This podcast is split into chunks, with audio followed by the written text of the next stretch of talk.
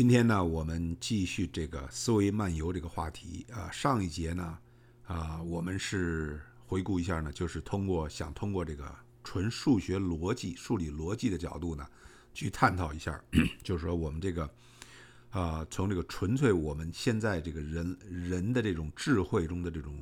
建造出来的数数学逻辑的这个大厦，有没有可能通过这个大厦的这个这个最高点去寻找我们已经。呃，最有兴趣的一个话题就是寻找这个这个无穷大或上帝的这个概念，呃，但是呢，这个 Gödel 呢，就是这个 Kurt Gödel，OK，应该叫 Gödel，应该是是是德文，那个有个 O 上面两个点儿，他呢就是呃有一个非常的重要的一个不完全性定理，这是在一九呃就是二十二十世纪这个初。啊，这个定理呢，基本就是说，呃，在我们现在的这个数理逻辑的这个范畴内，实际上是有一些问题是我们永远不能得到答案的。In fact，就是说这个，呃，我们现在的所有的人类的这个最基本的这个构建的这个数学的这个框架，是有一些呃我们不可能达到的那个那个地方啊，那那些一些这个漏洞，而这些漏洞呢是不可弥补的。所以呢，这个这是上一节讲的一个基本的，就是说这个这个逻辑思维，呃，本身也是有漏洞。OK，一就说简单话，就是说我们逻辑是不可能推出一切东西的。那么今天呢，我们再把这个同类似的这个这个思维方式呢，把它再换一个角度，放在这个计算机的这个角度，因为大家今天都是计算机，是可以说是生活中的一部分。那么我们就对计算机呢，就这个这个呃，有一个新的这个。认知吧，这个认知呢，像目前来讲，大家知道，就一个非常这个常见的一个呃新的这种预测，就是说，这个计算机如果足够发达的话，有可能会变成一种人工智能，这种人工智能很可能就取代我们人的大脑的思维方式。那好，我们现在呢，就就就开始就是沿着这个思路，沿着这个大的思路往下走，就看看这计算机到底能够给我们推出什么来。那么计算机这个一说呢，这个计算机当然可以，它不但是速度快，可以是非常非常复杂。像今天的计算机这种硬件软件，加上 CPU，加上 graphic processor，加上各种各样的 parallel processor，我们呢就把这个计算机的问题呢，把它抽象化，抽象成一个最简单最简单的 model，OK，然后以这个 model 呢作为一个抽象的这种思维上的一个。一个推断、推量，呃，推，呃，就是这种推理。那么这个 model 呢，就是这个这个模型呢，这计算机最简单的这个模型叫什么呢？叫图灵机。OK，叫 Turing machine。这个 Turing machine 呢，实际上是一个非常简单的抽象 model。我先把这个 Turing machine 大概去讲一下，下边我们会讲这个 Turing machine。我们尽管把它做的非常非常非常的简化，但是实际上呢，这个图灵机呢，并没有因为简化失去它的任何的这个。这个这个可用性，或者是失去它任何的这种没有受到，因此受到任何限制，它的计算能力上，OK，这后边很，所以图灵机是非常非常重要的一个理念。呃，这个理念就等于是说我把所有的东西全变成一加一等于二，但是呢，并不等于一加一等于二，我用这个就不能去构建出其他的东西。所以图灵机你就可以想象，OK，就好像是数理逻辑里边的那个那个 axiom。就是那个那个 P N M，就是那个那个呃呃那个就是那个 Principia Mathematical 呃 Mathematica by 这个 by Russell 和 Whitehead，就是那个像以那种构建，那是以最简单的、最简单、最简单的集论，OK，呃来来作为它的搭建，而这个什么图灵机呢，就可以说是现在现代计算。理论科学，呃，就是计算计算机科学、计算的计算科学，或者是现在计算机的所有的技术、所有的框架的最底层的那一块砖。所以这就是为什么图灵机很重要。我们先把图灵机大概去讲一下。实际上，这这图灵机的概念是非常简单的一个概念。呃，想起来就是，这就是为什么图灵非常的伟大，因为它的用这么简单的一个概念，最后呢可以是去去去去这个就得出很多这种非常非常深的结论。图灵机它基本就是一个抽象的数学数学模型。这个数学模型实际上是一个计算机模型。像 In fact，现在有些有些有些还真有一些记录，就是真正做有人还真照着图灵机的这个什么做了一。一个简单的图灵机非常非常简单，它就是什么呢？它就是一个简单的机器。这个机器呢，实际上就是一个抽象的机器。它本身呢，就是有什么呢？有这个呃，这个对这个各种各样的这个符号，各种各样算术符号呢，进行这个进行运算的能力。嗯，它把这个这个这个机器呢，它读一个无限长的这么一个一个一个纸袋，一个纸袋，这纸袋上呢打了好多好多的格，OK，呃，很多的格，然后这格上呢每一格里边呢放着一个 symbol，就是放着一个符号，这符号可以是零一，可以是 A B C D，咱们最简单就是零一零一或者 something like that。然后呢，这个这这个，然后呢就这么一个机，就是一个像一个电报机一样，OK，一个无穷长的这么一个纸袋，上面打着无穷多的符号，OK，然后呢这个这个纸袋呢是可读可写。可读、可写、可是可可什么的，这所以这是一个 memory，是一个这个 random access memory，它不是一个说你你读了不能往回写的。这个图灵机这个模型呢，是一九三六年图灵 Alan Turing。呃，图灵呢，这个给他给他给他就是给他构思出来的。构思出来以后呢，它的最关键的有两个，有几个有几个成分。一个呢，就是它这个刚才讲了，它这个纸带呢，这个这个 tape 是无穷长的。第二呢，呃，第二呢，就是说这个什么呢？它这个机器本身呢。它的状态是有限个，所以状态它就是引几个 state，OK，你就跟那个跟那个煮，你比如说煮一锅水，煮一壶水，这壶水呢可以说是不是开了，这是两个 state，开和没开，OK，而这个水的这个物理状态呢实际上是三个 state，是冰和蒸汽。和水，OK，这个这个这个液体，呃，然后呢，这个什么，这个一个一个生命呢，它是两个状态，是活了还是死的，OK，然后这个这个什么，就就就类似吧，任何东西你都可以有几种状态来描述它。而这个图灵机呢，实际上它的这个机器本身呢是 finite state，就是有限状态，就是它可以有里边有好几个 state，好几个状态，但是这个状态是有限的、可数的、有限的。OK，然后呢，这个机器呢，同时呢，就是每一步一步像那个像那个时钟一样，每 click 一下，每一个节奏呢，它就看一下那个 tape OK，看一下那 tape，然后呢，它这个呃，它当然有个初始值，一开始就开始运行，图灵机开始运行，OK，这 Alan Turing 就是一九三六年就设计这么一个东西。想起来为什么这个图灵非常伟大呢？因为一九三六年的时候，计算机技术还没有呢。那时候还没有人想象会有一个计算机。那时候那个他和往诺伊曼，往诺伊曼的那个呃那个匈牙利的那个那个著名科学家，他不就是那个计算机的基本的框架是那个人定的吗？他和那人还挺熟。OK，呃，实际上那 Gordo 和往诺伊曼也很熟。呃，但是呢，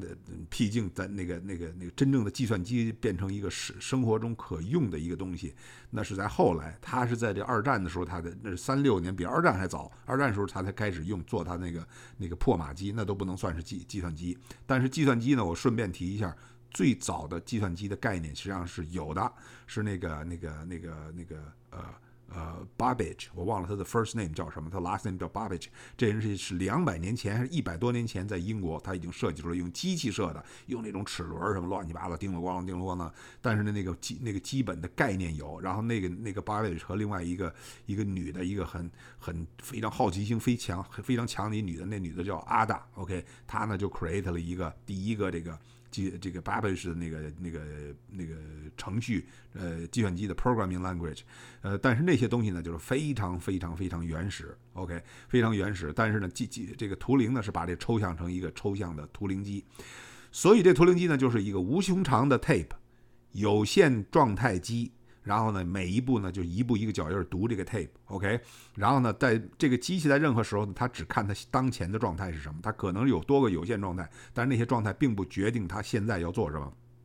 它现在的状态就决定它现在要做什么，而其他的状态只是可选择的，OK。呃，就是说，就就跟这个跟这个呃，我就不不不举例子了。然后呢，它就是每一次读一次，读从那个 tape 上读读一个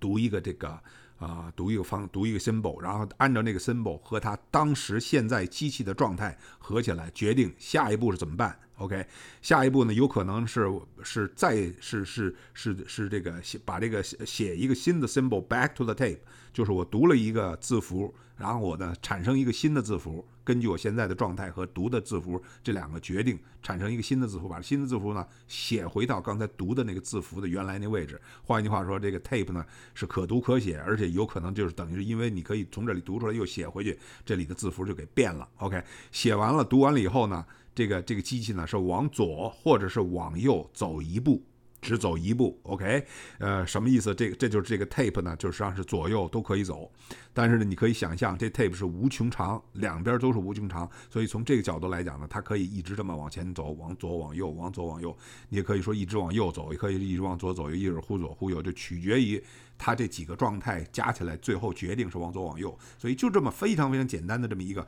这个学工程的、学这个学这个理科的人，这个实际上很好很好理解的。它就是这么一个模拟状态机，OK，有那么几个状态，呃，然后呢，这个步骤呢就这么无穷的重复下去，重复下去，直到什么呢？这个机器它这个也这个状态里面有一个状态是停机。OK，如果到了一个状态，说读到的信负号和现在的状态决定下一个状态是停机，那这机器就叭就停住了。那什么意思？就是这个这个 program 这个程序已经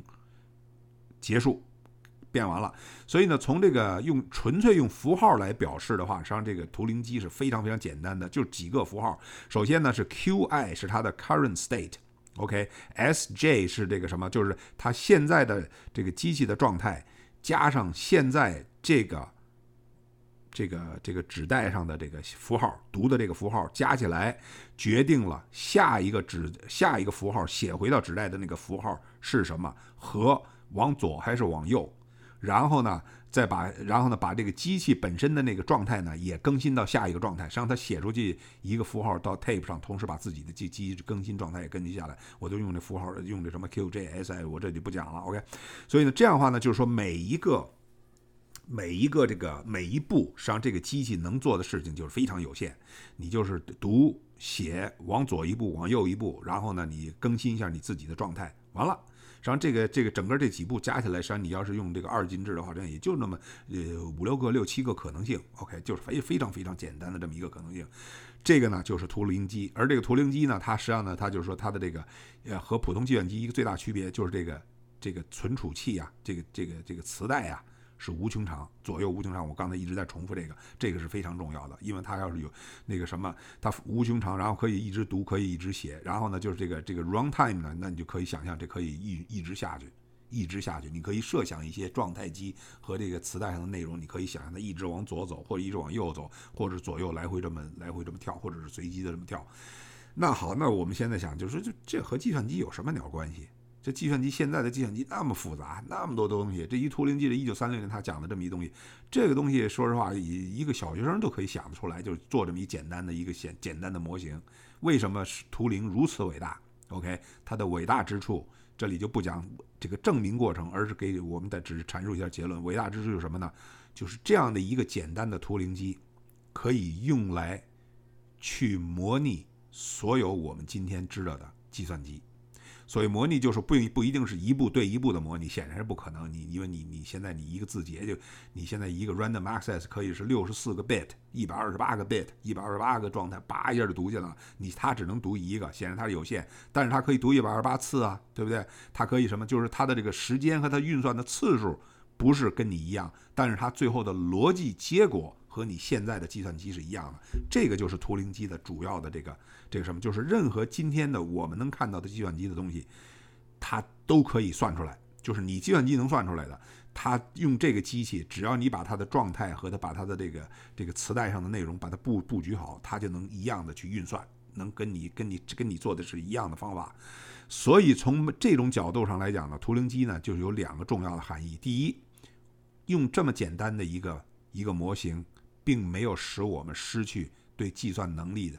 的这个这个，就是并没有对计算机呢，对它代表的计算机呢，参参加呃这个这个加上任何局限，它没有任何受到局限，没有受到任何约限约束。OK，就是这样一模型可以做任何的计算，这是第一。第二呢，这个机器呢是 finite state，这还是非常重要的有限状态，就是这个机器在任何时候它只有几个状态在里面倒。OK，它没有一个无穷多的东西，呃，而它的这个 tape 是无穷多啊。好，那么那反过来讲，OK，反过来讲，有没有可能这个图灵机能解的东西，现在的计算机不能解决？他说，这个图灵机不但可以把现在计算机所有的事儿都能做，实际上呢，它甚至做的可以更多。就是说，有有可能图灵机可以解的问题，做的运算的能力。是现代计算机都不能做的。你这么一想，怎么可能这么简单一个机器？你现在机器你那么 powerful，我们现在买那个 computer 那么 powerful，怎么能连除能机能做的？我当然可以去 simulate 它了。为什么有这个区别？主要区别就是一个，因为你现在的计算机是有限内存能力，不管你用多少 T 的硬盘，用多少 T 的这个，用多少 G 的这个 RAM，OK，memory，现在我们一般都是十六个 G、三十六个 G 的这个 system memory，什么多少个 T 硬盘，你从无穷大上来讲，这都是零。OK，我们原来用无穷大的角度来讲，你你不管你这个你无穷大是你你可以是没有任何 limit 的，所以在无穷大的这个磁带面前，就是这个图灵机的这个 tape，这个这个这个这个这个这个这个符号带磁字符磁带上，这个磁带是无穷长，两边都无穷大，在这样一个无穷大的长的环境下，你的计算机就是零。OK，你你你没你没有那么无穷大的这个这个这个资源，所以从这一点上来讲，就有可能会存在图灵机可以运算的，用无穷大的 memory 的那样的机器的那个呃呃那个那个呃算法，需要无穷大的这个存储的算法。这个存储呢，你呢在普通计算机上你就不能算，你就不能算。实际上这个这个东西并不难想象。我举一个最简单最简单的东西，我用一个随机的。这个随机数列，这个随机数列呢有多长呢？这随机数列是完全是随机的啊。这个实际上，这个我这话题话题稍微跑得远一点，但是这个这个这个里面隐含着一个一个很有名的一个叫是就是个 Kolmogorov 复杂性定律。这我们就不讲那个了。我我我我我放一个，比如说我放一个你的计算机，比如说你只有这个十六个 G 的 memory 加上这个两个 T 的这个硬盘，我这个随机字符呢是是是十个 T。我这随机字符串十个 T 那么大的数据量，在这图灵机上很容易。这这字符我就放在那 tape 上，然后呢，如果加上任何运算规则，我也放在那 tape 里边，可以。那这 tape 也就不过也就十十个 T 个字节。但是你的计算机已经对不起，已经不行了，因为你硬盘都装不下了。OK，你硬盘装这十个就是随机字形，这不是说这随机的东西你是不能用任何的规则去描述的，是不可压缩的。这就是 Kolmogorov complexity theory，你是不能用用任何的。你要说是零一零一零一十几个 T，那你你一个简单的规则就把它描述了。你这是不能描述，它是随机的，所以这样的话，你就可以看出来，实际上用图灵机是可以做你现在的有限资源计算机不能做的事儿。反过来讲，有限计算这今天的就是 von Neumann 的那个 CPU memory system 什么那些那些 model，用它来定义的。任何的数学问题，任何的算法，用它做的任何事情，包括你的语音识别、视频压缩，什么什么什么这个什么这种什么数据库挖掘，你所有这些算法都可以在图灵机上放，只不过是图灵机的这个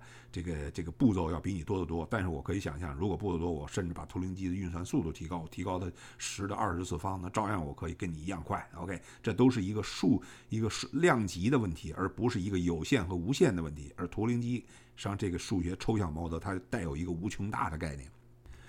啊，这个另一个方向呢，我们可以把这个图灵机的这个这概念呢，可以和这个呃呃程序语言，就是汇编，就是编程序的这个语言，呃，做一个做一个相关性，就是像这个 C 啦，或者什么其他的那种什么那个那个那个那个 Java 了那些东西。OK，任何一个可编程序的语言，有一个定义叫做图灵完整，就是图 Turing complete。这个这个这个定义什么意思呢？就是如果，OK，这个编程语言可以用来编呃，可以来这个什么呢？来这个模拟图灵机的话，如果它能模拟图灵机，这个编程这个语言呢，基本就是说是完整的，就图灵机模拟完整。因为它如果能模拟图灵机，那图灵机可以模整模拟所有的这个其他的计算机的这个啊所有的问题。就是说这个图这个这个程这个编程语言呀，呃，这个这个程序啊。呃，程序语言应该叫程序 （programming language） 嘛，本身呢就是说是比较完整的，就是它没有什么太大的缺陷。但实际上呢，几乎所有的这个程序语言都是不完整的，因为什么？图灵机是无穷大的 memory，无穷大的 tape，OK？因为这个它是无穷大的 tape。那么，但是呢，这个但是呢，呃，用这个描述呢，实际上是某种意义上可以是用来说呢，就是只要。你这个编程序语言有无穷多的内存的话，你也可以去模拟图灵机，那就够了，那就说明这编程语言是 good enough。OK，good enough，呃，就足够好了。几乎呢是所有的现在的这个呃语言呢，这包括 C 语言什么的，你严格来讲都不是 Turing complete complete，但是呢都是 almost nearly Turing complete。呃，这个就是说没有什么太大的局限。我这稍微的讲一下，这个还是就是说，呃，还是 keep in mind 我们在数理逻辑里讲到什么叫公理，什么叫定理。公理就是不用假设的东西，就是你要你你最简单的起点。而图灵机呢，就是在计算机语言里边，计算机这这个科学。里边是一个一个起点，就是计算机最基本最基本的这个这块砖头就是图灵机。OK，那么图灵机呢，它实际上可以看到这什么意思呢？就是说所有的不管你今天的计算机有多么 powerful，有多么能能这个这个复杂，但实际上它最终都是图灵机的一个。不同的显示，只不过是它需要的时间、运算时间和运算的这个什么不一样而已。所以呢，从这角度来讲，图灵机是一个可以说是没有上限的一个无穷计算能力的这么一个数学模型，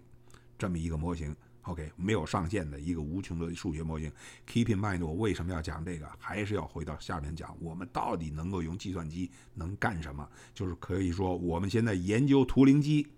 就可以足够说什么呢？就可以说，只要我把图灵机能研到它的研究到它的极限，就是用这个极限能做什么，我们就可以说今天的计算机极限就能做什么。因为你计算机的能力已经在图灵机的内能力之内了，而图灵机呢，能能达到的极限是不可能被普通计算机超越的。OK，不管你有多少这个内存，多少什么，所以呢。这这是一个基本的这个，我想说的就是图灵机为什么重要，就是这么一个东西。OK，但是呢，这里就开始出现问题了，出现了什么问题了呢？就是还是回到图灵本人，他图灵本人就指出来呢，就是即使是这样一个无穷的、没有上限的这么一个有限的计算机，它本身呢，实际上呢是有约束的。OK，有一些 fundamental limitation。这个 fundamental limitation 呢，这个这个这个这个是一个本质上的约束呢，就是它的一个计算能力上的约束。那么这个约约束呢，叫做什么呢？叫 non-computability，就是不可计算性。这个不可计算性就是某些问题是不能用图灵机算出来的。尽管这图灵机如此 powerful，今天所有的计算机都是在它下边甘拜下风，但是它是仍然碰到了一个。看不见的叫 invisible barrier，OK，就像一个一个无法逾越的一个墙，就像数物理上就是光速一样，OK，光速就是那么一个数，但是所有的是宇宙中没有任何东西可以超过光速，OK，任何东西不能有以快于高速的速度，所以在图灵机里面呢有这么一个 non-computability，就有这么一堵墙，这就是不可计算性，而这个不可计算性呢，实际上呢就是就是把图灵机给挡住了。OK，就是就你再这么能干，你这这机器这这前面讲了非常简单，就是以简单的规则、简单的运算的呃规则进运算结果，但是一个无穷长的一个 tape，但是呢，它可以包罗万象。但是尽管怎么样，不管你怎么说，它有它一个上限。那这个上限就等于代表了今天在地球上至少我们人类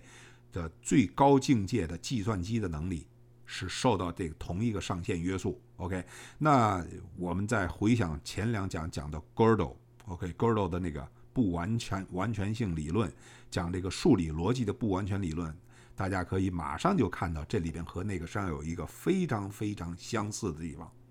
OK，不完全理论就是说，你用你那个那个那个 Russell 和 Whitehead 那个基本的公理去搭一个非常复杂、非常不能说是非常复杂，就是非常完美的这么一个大厦。结果呢，Gödel 给你指出来，对不起，很多层都是不通的，你你永远打不通。OK，打通了又出来还有不通的地方。然后图灵呢 said almost the same thing，就是你这个图灵机是无穷的 powerful。一九三六年，他就已经是把把到今天，这已经过了八十多年了，过了不是就八十多年，这这可不过了八十多年的计算机仍然不能超越图灵机的内容，呃，图灵机的这个这个计算能力。但是，一九三六年图灵机那个时候出来以后不久，他就说了，说对不起，这个机器呢有上限，有些东西是做不了的。OK，那么这个什么呢？这个这个就是和 Gödel 的那个 proof 上，它的 proof，Gödel 的那完整性的不完全性理论上也是在几乎的比那个图灵还稍微早一点。OK，呃，所以呢，尽管就是等于是等于图灵机图灵机的这些这些个不可计算性的这个结论呢，我们后边会讲其中一理论，一个就是 halting problem，就是这个什么可以停止。呃，无法计算它是否能停止这个 problem，我后面会讲。那么图灵在那个时候就可以已经看到了这个这个这个这个计算机的这种本身的有一些基本的这种约束或者基本的限制。呃，还有另外一个人也是个英国人叫 Church，Church 和图灵呢这两个人呢就利用图灵机呢就就是等于再加上 Gödel 的那个 incompleteness theorem 的那个证明方法。那证明方法前面我们讲过，我没有没有讲怎么证明的，但是是一个非常。非常非常巧妙的一种方法证明，他用类似的概念呢，就是把他的图灵机的限制给给证明出来了。就是说，任何的机器，OK，只只即使是你是一个理想化的图灵机，就像我们刚才讲的这么简单一个理想化的图形图灵机，你如果用这个机器去解一些世界上存在的数这个数学逻辑或者任何的问题，就任何计算机的问题，会存在这么一种问题。这个问题呢，就是说你是不是能解，你无法知道。这就跟那个 incompleteness theorem 几乎是一个问类质性质的问题。OK，啊，而且呢，就是换句话说，图灵机呢不是万能的，它是有缺陷的。这个缺陷呢，而且是不可逾越的缺陷，跟那个 Gödel's incompleteness theorem 是一模一样，是不可逾越的计算缺陷。这个缺陷呢，就是你不管你用什么样的运计算机语言，用什么样的多长的资源、多大的资源、多长的时间，你永远得不到结论。那么这个结这个呢，就叫做 Turing non-computable，或者是 not Turing computable。实际上这不就是 incompleteness 吗？就是那个 mathematical logic incompleteness of mathematical logic，实际上是几几乎是一样，它的证明过程都有一些类似之处。但是呢，这是两个不同的问题，一个是数理逻辑，一个是图灵图灵机。OK，这就是图灵机在这个在这个在这个计算机科学中的位置，就相当于谁呢？相当于 Gödel。在这个数在数学上的那么一个地位一样，那么最最有名的一个不可解的问题就是什么呢？就是 the halting problem。这个 halting problem 是什么意思呢？就是说有没有可能用一个方法决定这个图灵机的某一些算法可以停，最后运算到停止，或者是告诉它不能停止。OK，我们后边会讲这个，我们下面就讲这个这个这个 halting problem 是什么样一个。一个问题，这个问题好像听着，哎，这不很容易吗？我我要写一个计算机程序，我的计算机就是呃这个什么这个这个 for 呃这个什么 for for i 小于一百，然后呢 i 等于 i，OK，i 然后起始值是零。那这这这你就转去吧，那它永远它也不加一，它就在那永远等于零等于零等于零，那计算机就可以永远在那无穷无尽的转，只要你的电不不断电，这计算机就永远在那转，这不就是一无穷长吗？这不就是我就知道它是不是耗到了吗？但是这个问题不是那么简单，halting problem 中文应该叫叫这个啊停止问题，就是这个计算机是否能够能够能够结束？OK，是否能够结束？也可以管它叫计算机停机问题，就是停止停机，就是这个机器这个程序能否停止？这好像还听着还是有点就是很无聊的一个问题。但是我们下面把它阐述一下，这个什么意思呢？就是假设这个图灵机，咱们假设咱们也可以说假设图灵机就是一个计算机吧，因为图灵机它只一个计算机的一个无穷大的抽象嘛。计算机，我给你一个程序，给你一些输入程序呃输入的数据，OK，这程序有可能用输入数据，也可能不用输入数据。不管怎么样，我呢就给你这么一程序，然后呢，我现在问你，你能不能这个程序最后 run 呃把把它结束，还是不能结束？就是能不能结束？OK，我并不是说让你是说这个计算机呢。是呃，等结束以后告诉我，我只是告诉你，你看一看这程序能否结束。回到我刚才讲的，我假设我 run 一个简单的程序，这个这个 i 小于一百，这这一个无穷循环，这 i 呢又又不加一，就是 i 等于零，i 等于零，i 等于零，这么 i 小于一百，这个 loop 这无穷长的一 loop，你一看这个 loop 你就知道，这个不可能停，这会永远 run 下去。那你就给我回答，对，这个是不能停的。那这个结论呢，等于你给我了。然后反过来讲，我再给你再写一程序说 i 小于一百。呃，这个 loop，然后呢，i 呢是加一加一加一加一，你一看就知道，就 run 了一百次以后，它就超过一百了，超过一百它就会停了。你说，哎，这个机这个程序可停？我这是用最简单最简单的这个这个这个程序来看。好，那现在的问题就是图灵呢，他就用了一个非常巧妙的这个方法去去去 address the problem。OK，他是说呢，你能不能用一个图灵机去 simulate 去模拟另一个图灵机？然后这个叫 universal Turing machine，我们这里就不不细讲了。在这个过程中呢。你能不能判断那个图灵机能否停？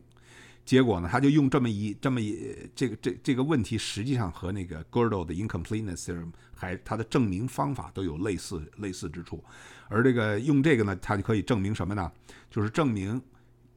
in it is not possible to always know the answer to all input cases，就是说你不可能。根据你的数据的这个 tape 的这个输入和你这计算机的有限状态去决定这个程序是否能够最后结束。OK，呃，当然有的时候你能够觉得有，有的时候呢，就是说这个这这里就是包括了所有的输入状态，所有的程序状态。OK，所有输入状态，所有程序状态，你不可能知道，你不可能知道。那这个这个什么呢？就是说这个这个问题就是回到简单，就是我现在用输入。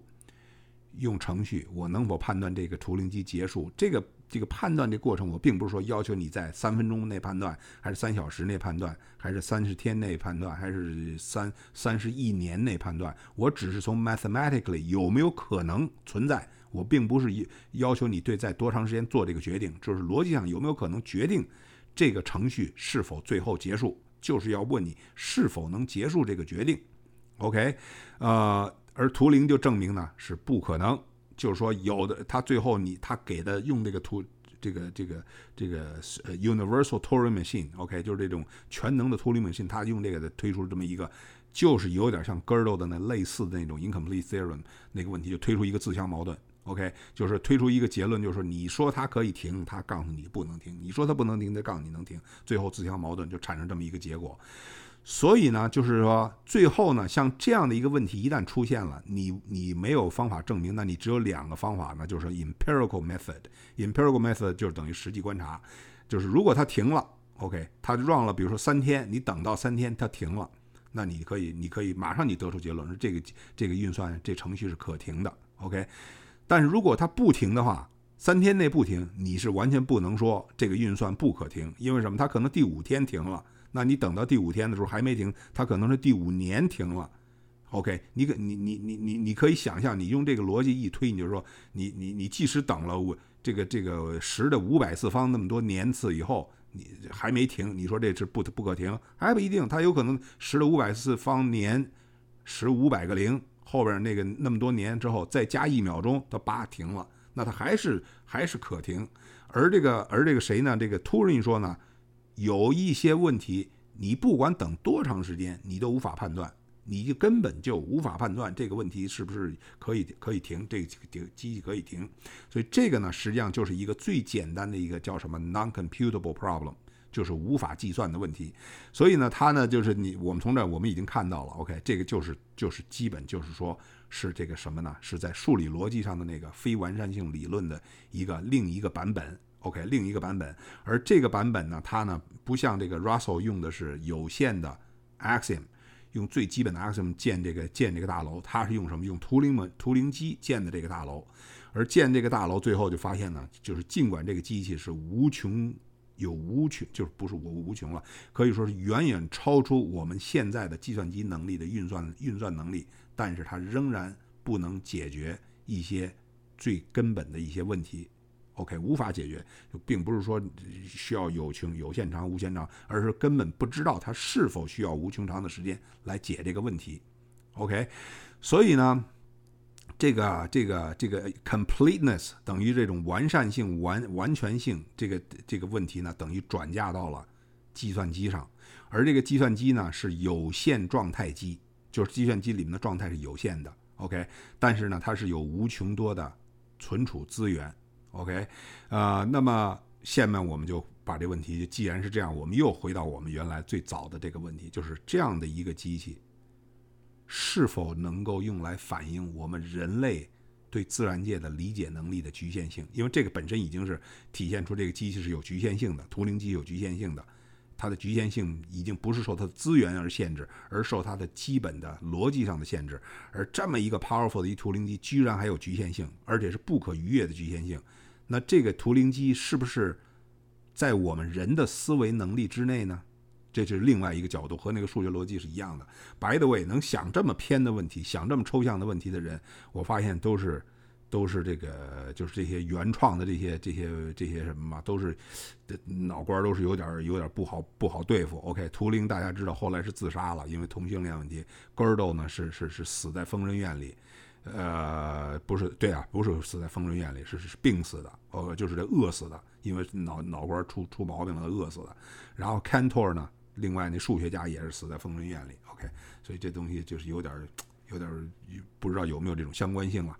而这个 Turing 呢，他实际上呢，我们讲讲这个 Alan Turing，稍微稍微把他简单讲了讲一下。Turing 实际上是非常遗憾的，死死的非常早。他一九一二年生，一九五四年就自杀了，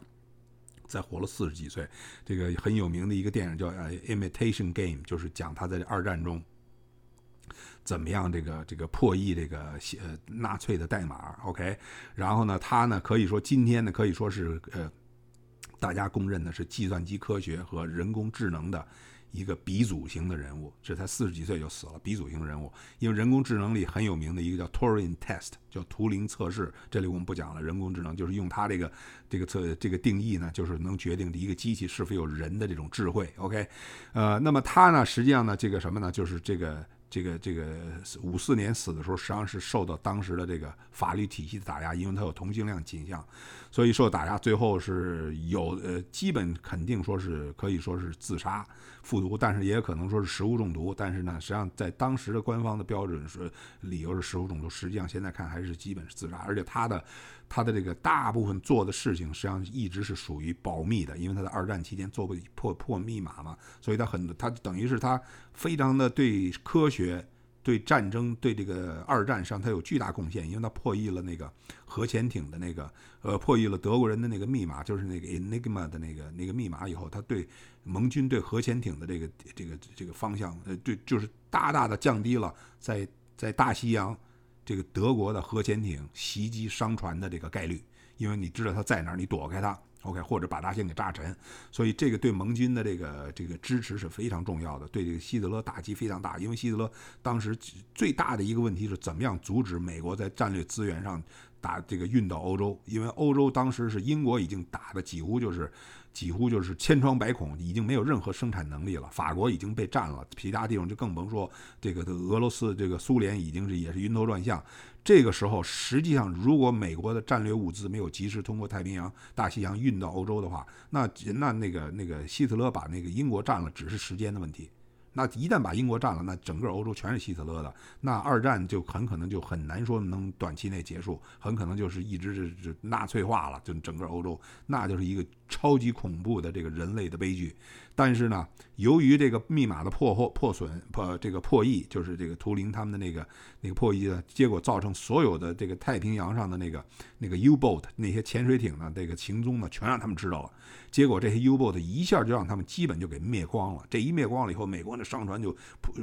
这个潮水一样就到了这个英国运过来，一下这个德国人就顶不住了，因为美国的制造能力太强了，它的飞机制造、它的船的制造、它的武武器制造、坦克制造，那简简直就跟那个。下饺子一样出来，结果呢一下把这个把这个希特勒就给给给给，所以最后实际上这个所有的现代化战争，尤其是像欧洲，呃一战、二战都是这样，就是一个最后是 ultimately 就是一个一个 war of attrition，就是一种消耗战。那么消耗战最后是什么？就是看你的这种这种原创的制造能力，这种这种这种武器制造、工业生产能力的这个这个。这个这个底气在哪儿？好，回到图灵，所以呢，就是因为这个他立了首功，但是呢，他二战结束以后就几乎就受打压，一直受打压。到了一到一五五四一九五四年，这就这就就自杀。他死的时候还差十六天就四十二岁，所以是很年轻就死了。呃，当然这个。这个这个过了这么多年以后，英国政府以各种各样的方法是对他表示这个道歉。OK，英国英国政府二零零九年正式的官方道歉，对不起图灵，因为是在这个同性恋问题上对不起。然后呢，这个这个女皇呢，在二零一三年呢，还专门给他一个一个这个 post 啊呃 post post 呃 posthumous posthumous 就是死后的一个一个宽恕。当然，你这个宽恕实际上这个应该说是一个 anyway 啊。所以呢，好，我们还回到图灵机。那么图灵机呢，上这个前面我们讲这个就是 Gödel 的这个 incompleteness 不完全性理论呢，已经已经是已经包含了一个这么一个概念。这这这个概念图灵机里一样有，就是说，你用图灵机这么一个有限状态的逻辑机，尽管它是计算机能力无穷大，OK，计算机能力无穷大，但是你仍然可仍然不能用它来解决所有的基本的。物理逻辑问题，OK，不管你用什么任何的计算机算法，用任何的最先进的直升呃人工智能，它是有 fundamental limit，它是不可能达到某些极限的。而这些极限呢，就是就是图灵机的这个这个 computability problem，OK，那那就是还是回到这个这个应这个不完善理论，就是说，是像你要想用这样的一个有限机器去理解这个神学家指的那种不可深不可测的上帝的话。对不起，不行。OK，这个就是说，这基本也是这么一个道理。用图灵机也不行。那我好，我们往回退一步，我们知道我们去理解上帝不行了。那我们能不能用它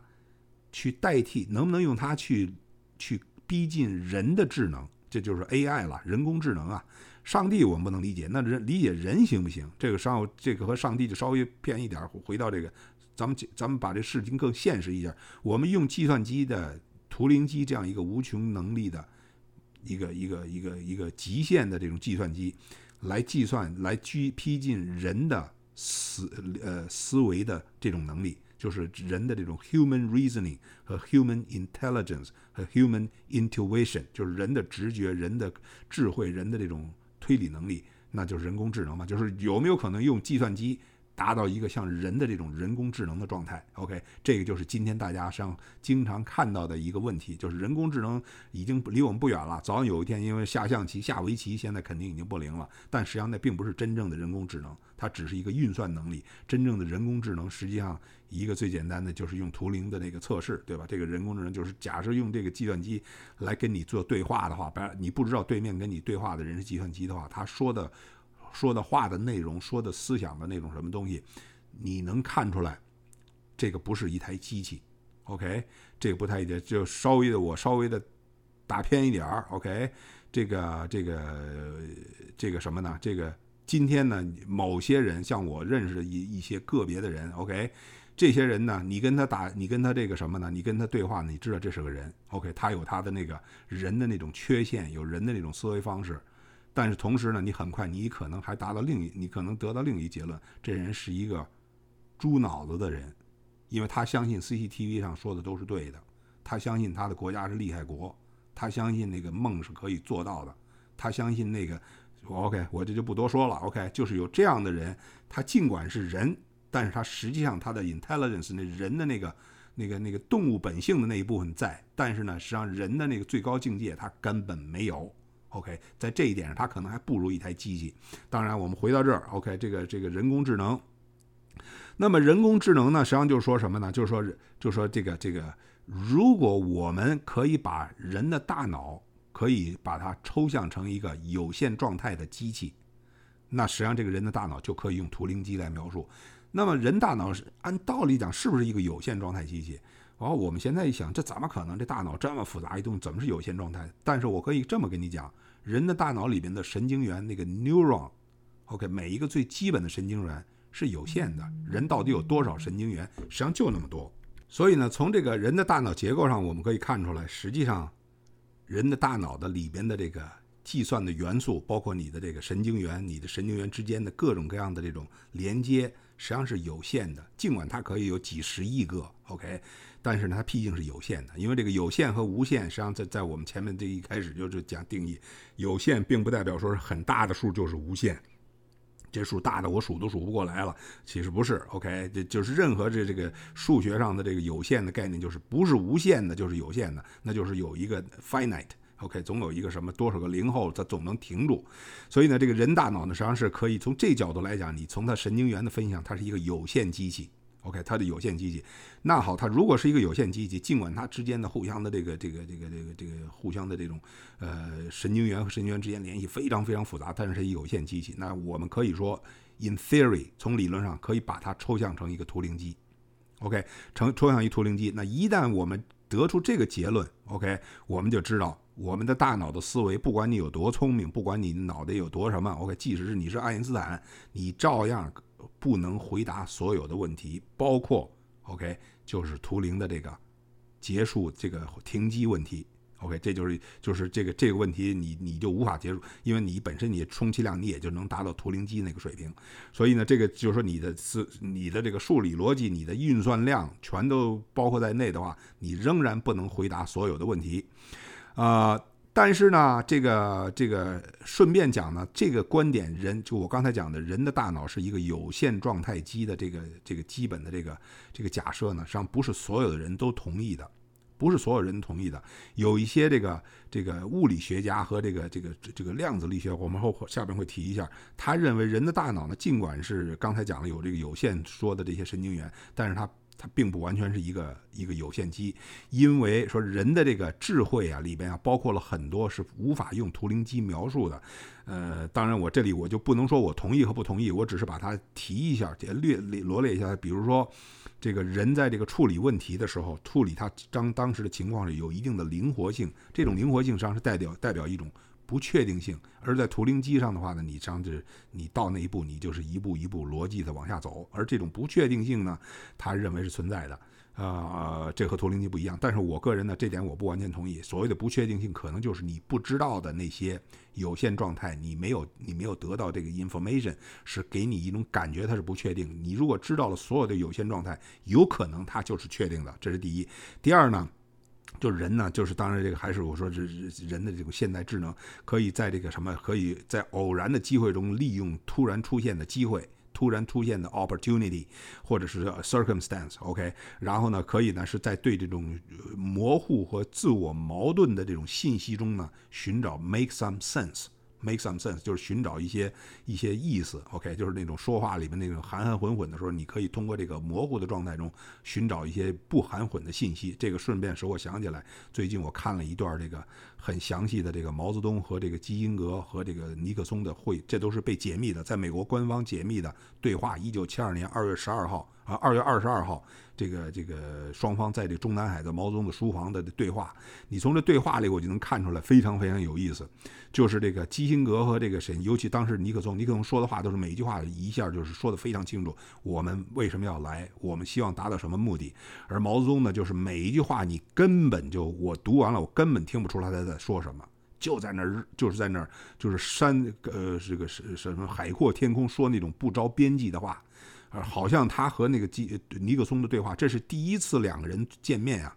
这个这个感觉就是好像尼克松在讲的清楚，我们非常清楚，而他讲的话我们根本不知道毛泽东在说什么。至少我看就是看不出来他在说什么。等这个这个这个这个对话录完了以后，底下这个美国的官方的后来的分析就说，实际上毛泽东说的每一句话里边都话里有话。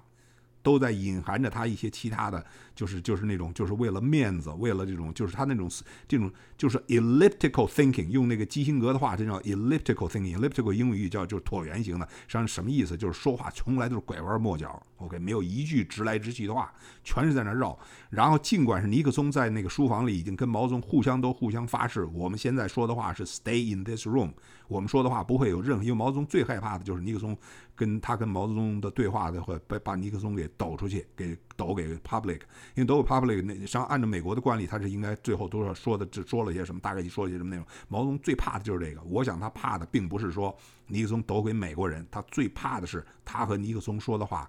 抖给了中国人，让中国人知道毛泽东说了什么话。当然，这些话今天看出来都是 very cynical OK，根本不是我们文化大革命时候听到的那些语言，而是另外一种，就是那种那种那种就是那种完全是那种就是那种两个人在在在这叫什么 horse trade，OK，你给我一块，我给你一块，就那种。Anyway，所以呢，这种东西呢是人工智能很难达到的。OK，就是这种逻辑思维上的很难达到的一些境界，这种境界呢，就是有些人认为呢是人工智能不可能达到的。啊，还有呢，就是说对于这个不同事情的重要性、不同事情的可比性、不同重要的区别，然后呢，这个不同情况的区别之间的那种可比性和不可比性，这种模糊性的处理的处呃应变能力，是人类的这个智慧中相对于这个机械的。不能相比的，这个我能稍稍微顺便再稍微跑一下，就是说人类智慧为什么会有这种模糊的处理能力？很大的程度是由于进化论，由于进化过程中人必须在不同的环境下，在做出一些非常非理性的反应。就是很多情况，人做的很多事儿是非理性的，不是逻辑性的。因为这个时候他要用逻辑性的话，他来不及。OK，突然出现哪儿一个一个路边一个什么草丛里，突响一下，这人自然就啪就往后跳一步。你你什么甭问，先跳先躲开，因因为什么？以以为这这就是人的本能，进化中本能就是那里有可能有个猛兽。OK，地下有一根绳子，稍微一动，马上啪就跳出来，以为它是蛇。实际上你按理性讲的话，你听你马上要看一看这什么东西。OK，判断一下。但是呢，这个这种非理性的这种很多，这是我觉得最简单最简单这种本能，这种本能是人类进化带来的。OK，它不是一个理性思维，而这种东西很难用计算机语言去 simulate。去把它去去这个 model，所以呢，对情况的这种集成，对情况的分析，对什么，这很多都是都是，就是说，有些人认为呢，这是不可能用图灵机来描述的。OK，呃，这是一个。再有一个呢，就是说呢，就刚才讲的这种最大的这种人和机器之间的区别呢，基本可以总结上来讲，就是一个机器是逻辑的、高于高高性能的，但是呢，没有灵活性的，它就完全按照那个那个逻辑上叭叭叭叭一个往前走的这么一个一个一个过程。而人呢，是一个一个一个多样化的，或者是是一个有灵活性的，而且呢，有时候呢，不时的带有一些非理性的。一些思维方式，这是人的智能的一个基本特点。OK，它运算量不是很大，但是它有一定那种那种就是不着边际的那种东西。OK，而这种东西造成人和机器最大的区别。那么这个问题实际上我这里面就带出来一个新的问题。那如果是这样的话，就是有在哲学里有一个很很这个重要的一个问题，就是 free will 和 determinism，人有没有自由意识，还是说人的一切意识是由物理决定的？这个呢是要这个本身是一个非常重要的一个哲学的一个观念，这个我们后面会讲，因为这个本身呢牵扯到了几个，一个是 free will 和这 free will 和 determinism，就是这个自由意识和非自由意识之间是什么关系。第二呢，决定了人的意识和非意识，就是这个 consciousness 和 body mind and body 有什么有什么关系。第三个呢，就是这个什么呢？就是人的这个抽象思维的呢和这个物理的这种经验上的感知。之间有什么关系？这个我们后边会在在这个在在从另外一些角度去看。这里面先把它放到一边啊，那么在在这个二十世纪下半叶呢，实际上这个量子力学大家知道就是已经是非常成熟了。今天呢，实际上这个量子力学可以说它的结果、科研结果，或者不是说科研的这个科学研究的这个结果，实际上已经融融深深的浸入我们生活的每一个细节，只不过我们不知道而已。像我们看到的所有的这种。这种这个这个荧光屏的这个显示功能，这都是量子力学的这个利用量子力学的一些基本理论造成的这些呃什么激光啦，什么这个荧光屏这个 LCD 啦，什么 OCD，就是各种各样的这种呃现在的平板显示的那些里边的底下的物理原理上都是和量子力学有关。然后我们现在的高速的精高精这个就就是那种超高密度的那个那个那个 IC 半导体晶片上底下的内容很多都是底下的这个信号传输，实际上已经是有量子力学的。的成分在里边，所以所有这些东西呢，实际上呢，呃，量子力学呢都是有有有关键性的奠基性的这种作用。而量子力学里有一个最基本的问题就是什么呢？不确定性。因为大家知道这个海森堡的这个不确定性理论 （Heisenberg uncertainty principle），这个不确定性就是说量子力学有一些一些最基本的参数，你是不可能。准确的把它知道的，不，尤其是这海森堡的那个什么是不可能同时准确，就是任何一个粒子它的这个是它这个运算速度和它的运算位置两个不能同时无无限精精准的这个测量。而这个东西实际上意意味着什么呢？这里就不多讲这个东西，就意味着量子力学里有一些 fundamental 的一些 observation，呃，fundamental theory 就是这个海森堡的 theory 和加上那个呃薛定谔的那个那个 wave equation，这些 theory 里它蕴含着一个什么呢？一自然界中有一些东西，OK。是不可能让你准准的看到的。OK，那么有人呢，就是用这个逻辑，就说，那如果是这样的话，自然界这种随机性就有可能是超出了人的认知范围。就是认知范围，就是你所谓认知，就是你你原来说你这个球和那球一撞，我一算这个时间，我就能知道这球下一个位置在哪儿。这种认知、这种观察，有可能在自然界中到一个一定程度，在一个 level 上是不成立的。而那么谁是在这个理念后边的一个一个主要的一个思想的这个推动呢？就是 Roger 啊，Roger Penrose。Roger Penrose 今天还在还在世，八十五岁、八十六岁了，是一个呃是牛津的一个很有名的数学数学家。他和他经常合作的一个人是谁呢？就是 Stephen Hawking。Stephen Hawking 已经过去前几年去世了。实际上，Stephen Hawking 对黑深黑洞的数学上的很多研究是和他合作的。所以这个 Roger Penrose 非常有名，然后一个非常那个。睿智的这么一个一个一个数学家，同时又有很多物理上的建树、哲学上的建树。他呢有一个理论，就是说什么呢？就是这种量子力学这种不确定性，实际上是使人和机器不一样的一个关键的地方。OK，这很多人是不同意的。我 by the way，我只是说他提出的观点，就是人的意识里边的这种，刚才讲了，人不是机器性的那种思维方式，而有一定的活动性、灵活性。他认为这个源来源于。人的意识中的最基本的机制在 bottom at the very bottom，OK 是有量子力学的不确定性。但是呢，这个呢是我再强调，有很多人用很强的 argument 就 argue 你这个不成立，所以我们这个先不先不说了。同时他就讲了说，如果是这个是 this is the case，就是量子力学薛定谔方程那种那种不确定的那个那个 wave function，就是那种那种概率分布曲线，它在你一观察了以后，啪就就就就变成了一个确定的。不确定和确定之间，以你观察和不观察有关。他认为这个这种这种量子力学的这种可观察性的不确定性。是无法用图灵 machine machine 图图灵机的这种机器逻辑范围去模模拟的，你无法用它去模拟。因此呢，因为它的输出是随机的，没有任何算法可以有可以把这个随机准确的算出来。由这个呢，他就引出一个结论什么呢？就是由于这个使人的机人的大脑的思维不可能用图灵机来描述。那换一句话说，图灵机能够。描述的那些 fundamental limit，前面讲的那种 halting problem，就是那种停机问题，用用这个用这个人的大脑呢，有可能会超越，有可能会超越，而这种超越实际上就是基于前面讲的人的那种非理性，人的那种跳跃，人的那种不确定性，呃，所以呢，这个呢就是回到这个实际上这个问题呢，就慢慢又延伸到下一个问题，就是人的意识，人的 consciousness，人的大脑的思维到底是什么意思？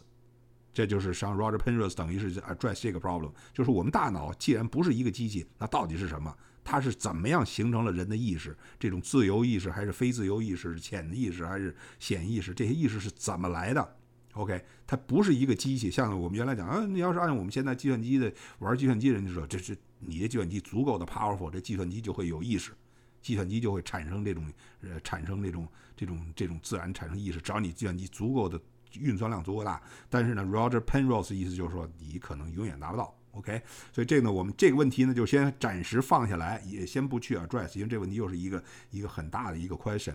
这这一节呢，我们就先讲到这儿。然后呢，下一节呢，我们还继续回到我们的主线，研究上帝，研究神啊。那么下一个主线呢，我们就是从这个呃，我们已经数理逻辑已经讲过了，我们把这个计算机的计算理论角度也看过了。下一种我们就回到一个。